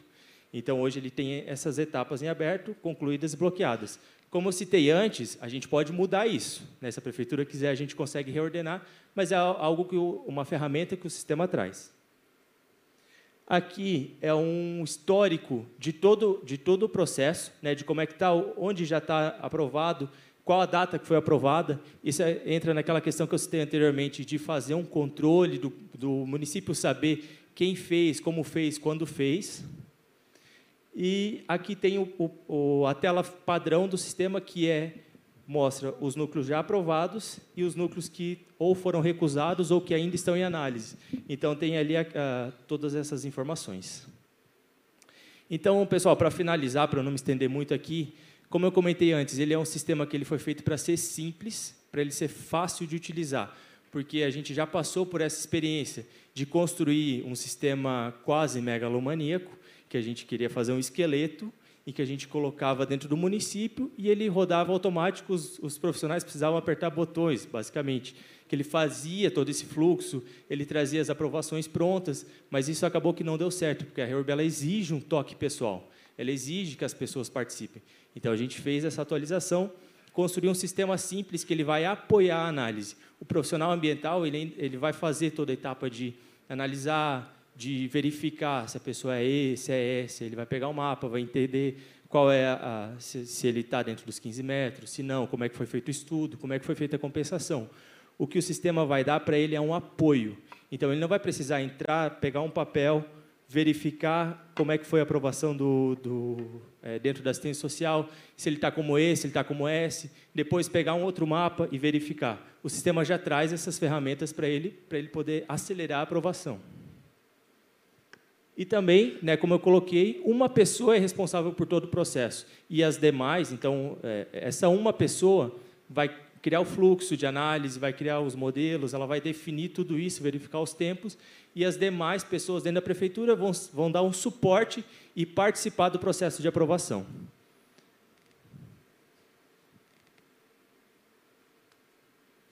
Então, é, basicamente é isso. Se alguém tiver curiosidade, quiser entender melhor, e principalmente se alguém quiser testar no município, a gente consegue uh, colocar num período de teste dentro para vocês testarem, utilizar, verificar como funciona. A gente está à disposição. É, ali tem no, o nosso site. Entre em contato com a gente, tem o nosso telefone também. Ou, mais fácil, todo mundo tem o contato do Henrico, podem conversar com ele, que a gente consegue deixar um período teste para vocês utilizarem e verificar. Uma última questão que foi comentado, é, o nosso sistema também tem algumas APIs, então a gente co consegue comunicar, por exemplo, com o sistema do Diego, do Diego que, que o, o, a empresa tem os cadastros prontos, conseguiria juntar com o nosso, então o protocolo dele pega o que já tem pronto no sistema, só protocola direto para o município. Então, a gente tem algumas APIs que poderia fazer esse protocolo automático e também é, trabalhar com os registros de imóveis. Pessoal, é isso. Muito obrigado pela atenção de vocês. Obrigada, Geiser. Aos guerreiros da REURB. Isso aí. Ricardo está com a palavra. Boa noite, pessoal. Vou ser breve, mas vou ser breve mesmo. Viu, Heverson? É... Meu nome é Ricardo Pinto, eu sou de Redenção, uma cidade do sul do Pará. Atualmente eu moro em Belém, na capital do Pará. É, eu estou diretor CRF do Pará. Estou aqui juntamente com a nossa coordenadora Laélia, que vem feito um trabalho conosco lá é, no estado do Pará e também nos outros estados que nós estamos atuando. Eu estou diretor técnico do Instituto Ideplan, é um instituto que trabalha com regularização fundiária desde 2015. É, como eu falei, uma cidadezinha pequena no Pará, divisa com Tocantins. De 2015 até hoje, nós já temos aí mais de 15 mil famílias atendidas, e aqui eu não posso deixar de dar brutos o que é de brutos.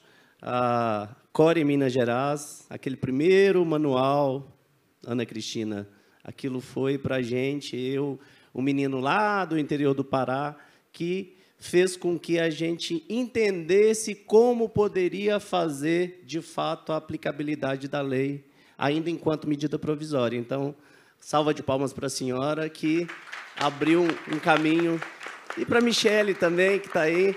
É, mas, assim, eu, eu, eu sou muito justo com o que eu penso que eu falo. Assim, o que eu remeti foi ao CORE, e depois, aí vendo toda a trajetória né, da história de vocês duas em Minas Gerais, sempre a gente sabia que um dia ia é, topar com vocês em um evento. Então, é, voltando à minha apresentação, hoje a gente tem mais de 15 mil famílias atendidas no Pará, no Goiás, nossa sede administrativa hoje está em Goiânia. Na Bahia, nós temos uma cidade lá também através de credenciamento e encerramos o nosso projeto Piauí é, esse ano. É, falando de nova tecnologia, a gente tem um sistema que nós, eu tive, antes de estar à frente do Instituto IDEPLAN, eu estive funcionário público durante 15 anos. Pareço novinho, mas já tenho 42. Então, eu estive lá em Redenção, na Secretaria de Obras, fazendo medição de lote, fazendo REURB, sem saber que era REURB, até o ano de 2013, quando eu saí do meu concurso público que eu tinha lá na minha cidade, fui para é, a iniciativa privada, não deu certo, eu acabei indo para o terceiro setor com esse instituto. Então, depois que eu entendi, através desse manual do CORE, que essa medida provisória poderia, sim, virar algo proveitoso que desse resultado, eu acabei juntando com alguns amigos e a gente veio e fundou o Instituto Ideplan. Então, o Instituto Ideplan tem mais de 15 mil famílias atendidas. Nós temos hoje é, um software, um sistema, pode se chamar assim, que a gente pegou aquele manual, doutora, e a gente colocou na prática junto com um cadastro socioeconômico que a gente tinha feito na prancheta. Eu chamei um amigo é, que chama Célio, que até hoje é o nosso programador, a gente criou esse sistema. Aqui foi apresentado vários sistemas, um que tem mais a ótica da prefeitura, o outro tem mais a ótica topográfica, e o nosso, do Instituto Ideplan, ele tem a ótica do cara que mediu o lote no sol quente, que foi funcionário da prefeitura, que entende o balcão, mas também que foi para o mercado e sabe vender a REURB lá no bairro. Então, é, sem desmerecer os colegas, o que eu estou dizendo é que eu fui na prática fazer, e nessa trajetória conheço o Newton em 2020, em Teresina, trabalhando lá em um projeto, e de, de Teresina fui para Belém, e eu e Newton nunca mais é, deixamos de ter contato, montamos parceria, inclusive esse, esse equipamento que está aqui, é parceria do Instituto Ideplan com a Geomatica, a empresa do Newton, e a gente vem promovendo o REURB e usando as, no as novas tecnologias. Hoje, o nosso sistema ele faz a, o contrato, a emissão da nota fiscal na hora que é venda, mas quando a gente tem é, os nossos clientes que são de contratos públicos que a gente ganhou as licitações, e que hoje em dia vem muito difícil, porque o cara está lá no Rio Grande do Sul, ele sequer autentica um documento e participa da licitação lá no Pará e coloca o preço a 300 reais o lote. Ele vai lá, faz uma imagem de drone e nunca mais volta. Ele não faz cadastro, ele não faz a, todo o procedimento administrativo e não se acontece a reurb ali. O que, que eu estou querendo dizer com isso?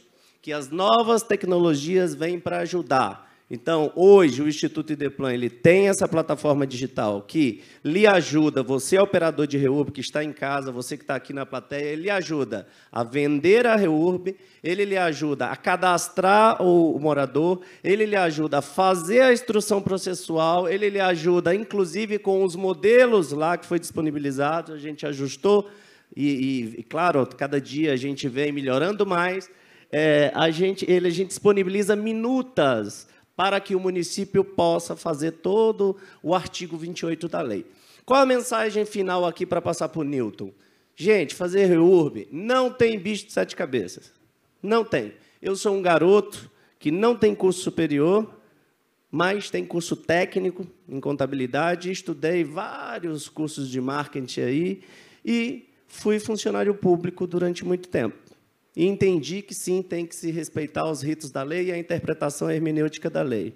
Então, se você está aqui entendendo o que é REURB para entrar no mercado, entre sem medo, não tem mistério. São as cinco medidas, é pegar o artigo 28 da lei, que é o procedimento administrativo, usar novas tecnologias para ajudar você a ser mais eficiente e errar menos, isso não quer dizer que você não vai errar, e cumprir os requisitos do artigo 35 e 36 da lei. Não tem mistério, é fazer aquilo lá. E depois a grande mágica, que é o que a gente ainda sofre, viu, Ana Cristina, é chegar dentro do cartório e fazer ele entender que aquilo lá é bom para ele.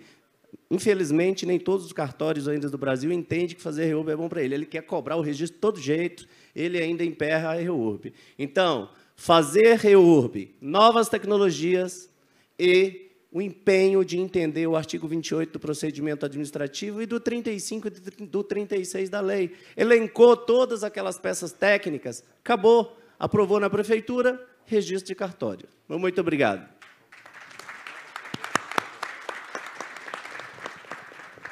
Obrigada, Ricardo. Newton, você tem três minutos. Nossa. é, eu ganhei 25 minutos, falaram lá, porque eu sou segundo de Piracicaba hoje, né? Amanhã tem mais um, vamos estar mais dois ou três. É, eu trouxe 46 slides, doutor Ivan, para ficar um a mais, mais dois a mais que o seu. É, brincadeiras à parte, mas eu acho assim, é, hoje trouxe esse equipamento aqui, vocês vão ver um pouquinho sobre ele. Minha apresentação já está lá, acho que devem estar colocando ainda. Eu sou engenheiro Newton, sou agrimensor, Trabalho com REURB desde 2009, na primeira lei, né, regulação fundiária. Vou ficar andando bastante para o Câmara sofrer aqui. É, com a medida provisória, comecei a atuar um pouquinho na planejar modelos para projetos na REURB, para poder atender o que a lei falava na medida provisória. Protocolei algumas prefeituras, alguns projetos, lá na medida provisória ainda. Fui chamado para trabalhar na prefeitura de Charqueada depois disso estava precisando de alguém lá na, na área de projetos. E protocolei em Piracicaba, em outros municípios, um modelo que eu tinha, e hoje é o que eu tenho ainda, e alguns municípios têm utilizado esse modelo, e depois, juntamente com o Walter Lee, a gente fez alguns modelos de, de procedimentos também para atuar na área de reurb. Vocês conhecem a empresa Reurbando, que é uma que eu atuo também. Vou falar um pouquinho hoje sobre tecnologia. Ah, estou diretor técnico na CRF com meu amigo Henrico. Temos novidades aí, vamos trazer um coordenador técnico em breve aí para ajudar a gente na, nessa luta de regularização fundiária. Mas estou lá com ele, o amigo Henrico, conheci na pandemia e começamos a interagir sobre REURB. É, como o Ricardo falou, Michele e, Ana, e Ana foi nossas primeiras tutoras aí na, na REURB, com os livros, modelos que tinha lá disponível eu também comecei lá. Então, e depois para os cursos que disponibilizaram no meio do caminho. Acho que todos aqui conhecem a Michele e a Ana Cristina Maia. É, vamos lá, vamos falar um pouquinho de REURB. É, eu acho que está errado a oficina aí, é, é novas tecnologias. Tá? Essa daí de amanhã.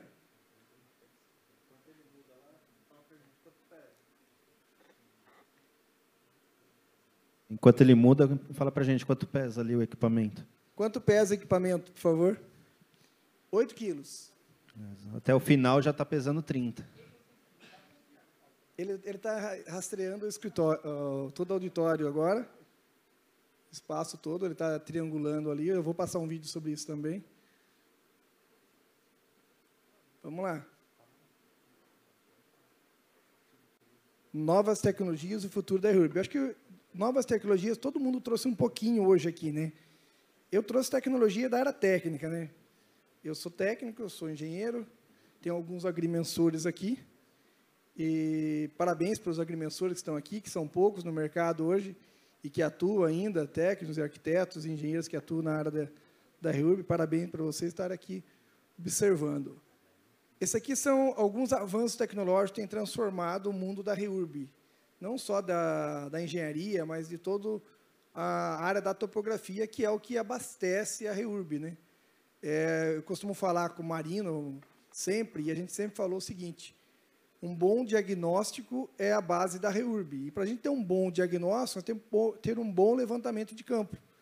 Então, quanto mais tecnologia você tiver para embasar o seu trabalho de campo, não é que você vai pegar um drone disso aqui, você vai voar a cidade sua e vai sair os desenhos prontos. É o sonho de todo mundo. Pegar um scanner igual aquele lá, passar na cidade inteira e ter todos os desenhos prontos. Não é assim que funciona.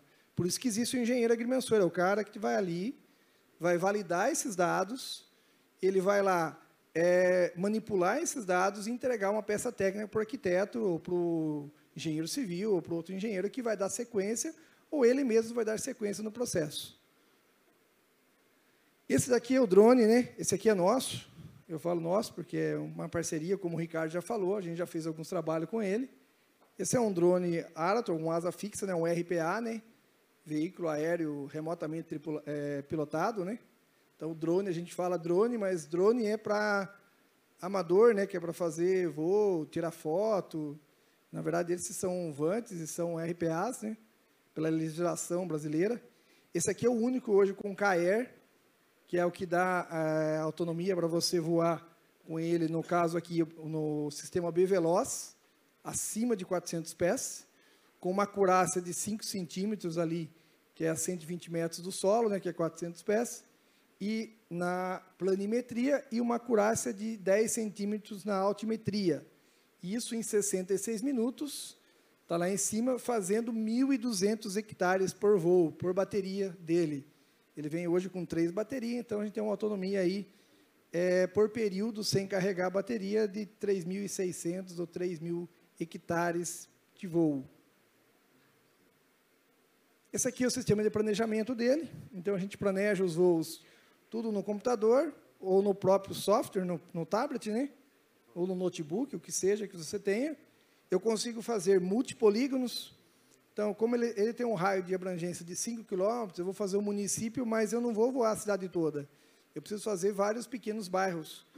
Eu programo ele para ele fazer, ele cola aqui, faz todos os voos, terminou um, vai para o próximo, terminou o próximo, vai para o próximo, terminou o próximo, o próximo, e assim acabou o último voo, ele volta, desde que atinja os 66 minutos de bateria dele, senão ele vai pousar no lugar que eu programar para ele, eu posso decolar de outro lugar também. Eu consigo programar ele tanto o ponto de decolagem como o ponto de é, aterrissagem. Eu posso decolar aqui e pousar daqui 5 quilômetros, não tem problema nenhum. Que a maioria dos drones comuns não tem essa opção. Opa, pulei. É, vantagem dos drones na topografia, né? Eu continuei chamando de drone ali, o modo mais corriqueiro, para facilitar. Rapidez, eficiência, porque ele te dá uma imagem, esse daqui com RTK te dá uma imagem em tempo real, você joga no sistema, processa, ele já está com coordenada real, você já está, é, pode começar a desenhar. Aí você atrelando isso a um sistema de GPS, que eu vou mostrar também aqui, fez o trabalho de campo com GPS, você consegue validar todos os trabalhos e rapidamente ter sucesso naquelas áreas. Precisão e qualidade dos dados, você consegue conferir os dados de campo, mesmo eles sejam feitos manualmente, em alguns casos, que não, nenhuma tecnologia chega lá, fez na trena, se for o caso, ou no próprio GPS, ou estação total, ou qualquer outro equipamento de topografia. Com isso aqui você consegue validar pela imagem aérea, você consegue validar os dados para ver se tem uma, algum erro, um ponto que chamou de divisa e era um alinhamento, um erro é, operacional do topógrafo seu de campo. Opa, apertei de novo. Segurança e redução de risco. Para quê? Segurança. É, vou sobrevoar uma vossoroca. Não sei se vocês conhecem vossoroca. Vossoroca é aquela grande erosão, né? um canyon, e você precisa fazer uma topografia naquele local. E lá você não precisa de uma precisão milimétrica no trabalho. E você vai lá e faz com drone, com asa fixa. Por que segurança? Porque você não bota funcionários em risco, operadores em risco lá no local. Uma área, uma encosta de morro, uma encosta de montanha, é, topo de montanha, você faz um voo com ele e você não corre menos riscos. Então, ela é, ajuda isso também para risco. E economia de recurso, né? Você vai, um operador de drone, vai lá, decola, estando no raio de 5 km do ponto desejado, ele mesmo opera, faz todo o trabalho e não tem que levar uma, uma grande equipe de topografia, abrindo picado no meio do mato, descendo morro, levar água, levar tudo isso aqui. Você faz num voo simples, rápido e objetivo. Eu vou ser bem rápido, porque o pessoal está tá querendo ir embora já lá. Estou vendo aqui Vamos acordar, levanta a mão aí quem está acordado ainda aí, né, para mim saber que está acordado, pelo menos, né? Ó, o pessoal online está tudo balançando a mão lá. Ó. Aqui é, é um GPS, né? Eu vou pedir para rodar o vídeo lá.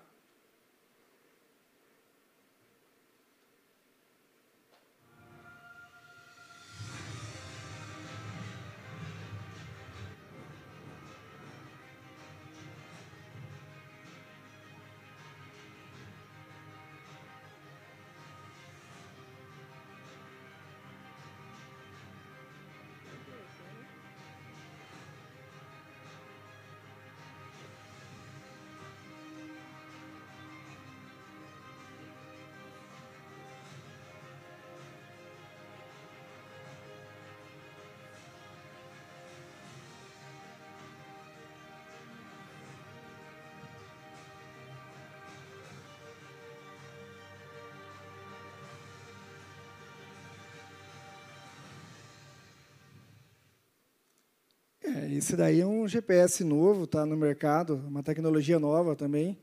Vocês viram ali, dá para escanear a fachada de um imóvel. Então, você consegue acessar pontos inacessíveis. Na RURB tem muito isso. Você está andando na rua, e até é uma briga, a gente estava comentando aqui. É, acho que foi o pessoal da, da Ellen você faz a planta, manda para o cliente e ele fala, viu, você não entrou no meu lote. Como é que você mediu o meu lote? Eu estava lá em casa, fiquei esperando para medir o meu lote e você não entrou no meu lote. Eu não concordo com a planta que você fez. A medida está errada. Mas qual que é a sua medida? Ah, é 10 por 25. Mas a planta está falando que é 10 por 25. Mas você não entrou no meu lote. Então, eu preciso que você vá no meu lote. Por mais que a planta esteja certa, com esse equipamento, não precisa entrar no lote. Eu coloco na frente do lote, se não tiver ninguém, eu consigo medir. Então, eu vou lá, foco as imagens, coordenada precisa. Precisão dessa, nesse sistema de fotogrametria é a mesma do drone. Ele deve estar em torno de 3 a 4 centímetros, na distância que a gente está. Na hora que pega o ponto, um centímetro e meio, no máximo de erro, no ponto pego com esse equipamento. Então, é praticamente zero a medida mais próximo do que a, é, mais preciso do que a própria trena, do que e muito próximo da estação total aí e do próprio sistema RTK que é um centímetro e meio. Pode passar para frente também. E também serve para pegar aqueles lugares onde tem o cachorro bravo, né? Você quer pegar uma cota dentro do terreno, você para na frente, pega a cota do terreno lá dentro, e você não consegue entrar lá dentro porque tem o cachorro. É eu que passo para frente, né? Esse aqui é o sistema Naves, né, que é o que vocês estão vendo aí. Esse aí é um scanner. É, ele é feito, vocês podem ver lá um operador, né, é, leve, como ele falou lá, 8 kg. Também para trabalhar numa, num sistema de pontos inacessíveis e para facilitar também o 3D. Então, faça ponte entre os mundos físico e digital, por meio da tecnologia de captura da realidade, que fornece a base digital para o mundo que você deseja viver. Então, é, essa, esse marketing é deles, né? da empresa que fornece esse equipamento. Eu vou pedir também para apertar, mas acho que eu consigo apertar o play. Agora descobri que eu consigo, mas o meu não vem, vem com som. Consegue pôr aí para mim o vídeo?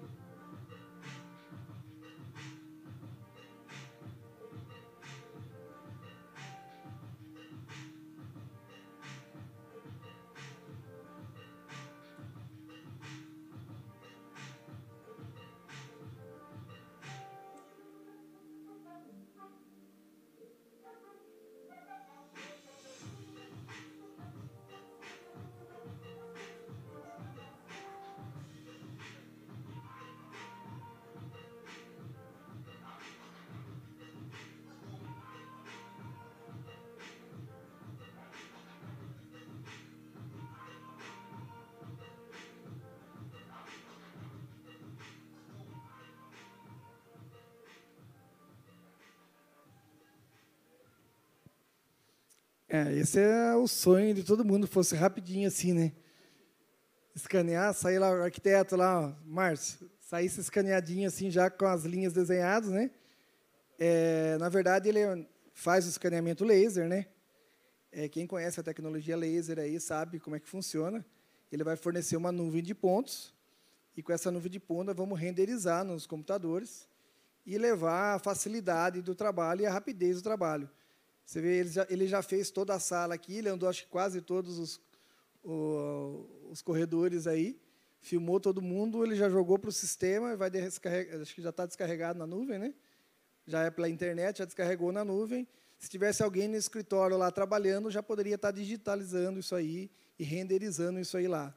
Então, para facilitar um pouquinho o trabalho, vocês viram lá que eu escolhi uma área bem próxima da, do, dos núcleos de REURB, onde tem uma casa, tem um laguinho, tem um poço lá caipira, então é bem próximo das realidades que a gente encontra na REURB. Não, esse que nós vamos mostrar aqui, depois eu mando para todo mundo ver. Não dá tempo de fazer, tem que processar. É. Na oficina a gente manda depois. É, vocês viram lá, é muito próximo daquilo. Gente, eu quero agradecer a vocês aqui presentes. Eu acho que é muito difícil ficar até esse horário. É, o pessoal que está online, principalmente, deve ter jantado já lá, a gente está aqui sem jantar. É, o pessoal está louco aqui para tomar uma cervejinha, para tomar o seu vinho, para tomar o seu gin. É, não quero mais tomar tempo. Quero agradecer o Henrico mais uma vez pela, pela cooperação, o pessoal da Embratop, Alexandre Rainha lá, e o João Paulo que se dedicou. Falei para ele que era 5 e meia da tarde, deixei ele até as 10 da noite aqui. Falei que a janta está garantida. É, esses são os meus contatos, pessoal que nos ajudou aqui do restante da palestra. É, agradeço a todos. Chamem lá no meu WhatsApp lá também, está tudo, tá tudo anotado ali no meu QR Code. E fico à disposição. E amanhã temos mais painéis. Bom descanso a todos. Eu não sei se a, ela vai fazer o encerramento, com certeza ela vai fazer. Se eu falar isso, boa noite, ela vai mandar eu ficar quieto. Então, Marcela, Toda a honra para você. Imagina, eu só queria te dizer, era disso que eu estava falando. Adoro tecnologia, adoro isso, sou fanzoca disso. E é disso que a gente estava falando. Isso é contagiante. Muito bom, parabéns a todos pelos desafios diários para chegar até aqui. E obrigada pelo trabalho.